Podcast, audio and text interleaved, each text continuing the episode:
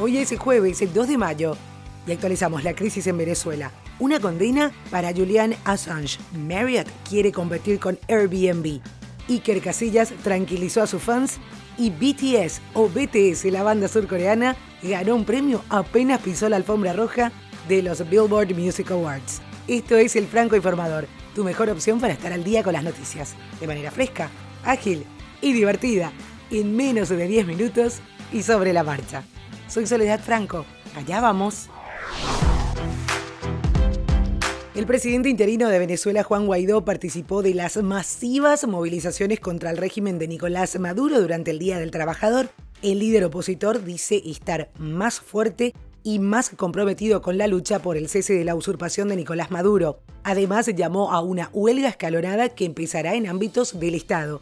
Nicolás Maduro, por su parte, advirtió que la justicia chavista está buscando a los responsables del alzamiento militar del martes y que estos más temprano que tarde, pagarán con cárcel por el delito de traición. Durante un acto en Caracas, también acusó a Estados Unidos de haber orquestado un intento de golpe de Estado desde la Casa Blanca.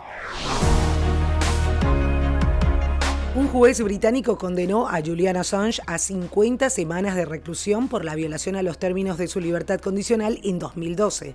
Ese fue el año en el que el fundador de Wikileaks se refugió en la Embajada de Ecuador en Londres, donde fue arrestado el mes pasado. Para hoy, en cambio, se espera la primera audiencia en el Tribunal de Westminster, donde la cuestión es la que realmente cuenta, el pedido de extradición de Estados Unidos por presunta piratería informática.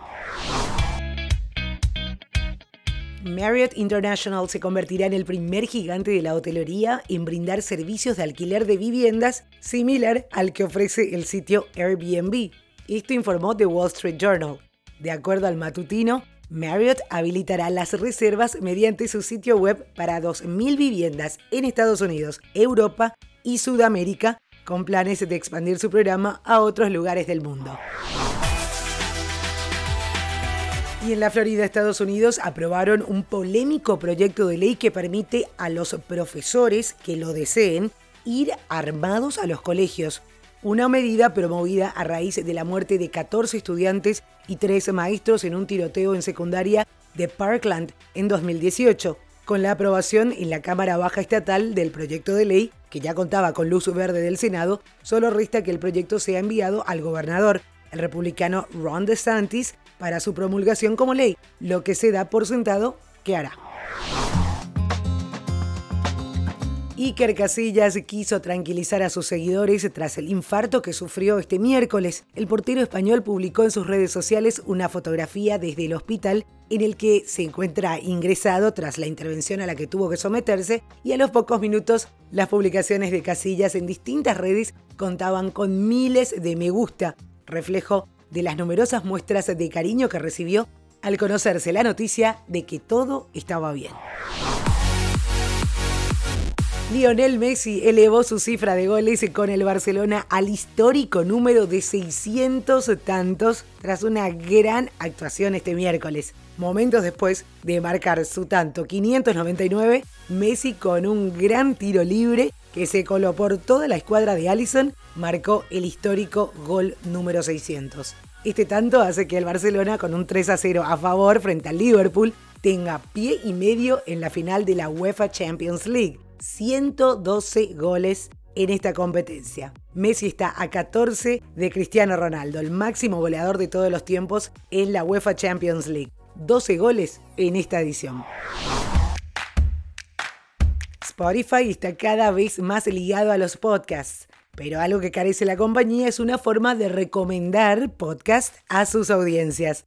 Según The Verge, eso podría estar cambiando. Se trata de una nueva función llamada Your Daily Drive, lo que sugiere que Spotify quiere asegurar un lugar en tu viaje diario. Este año, la compañía de streaming planea gastar 500 millones de dólares en adquisiciones relacionadas con esta industria, y hasta ahora ya compró las redes de podcast Gimlet Media y Parcast, así como la plataforma de hosting y creación Anchor. Y los fans de la banda surcoreana BTS deben estar emocionados. Además de su presentación en vivo durante los Billboard Music Awards 2019, apenas pisaron la alfombra roja y recibieron un galardón.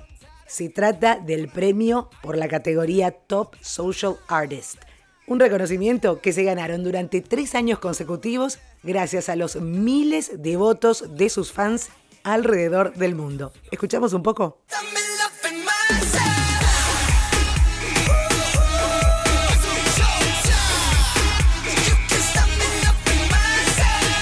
Esto es todo por hoy. Ya estás al día con la información. Para profundizar en cualquiera de los temas, en cada uno de los episodios tenés los links en francoinformador.com, la página web del podcast. Seguinos también en las redes sociales, arroba francoinforma en Twitter, francoinformador en Facebook e Instagram. Y recomendanos, que es la mejor manera de seguir creciendo. Hasta cada momento.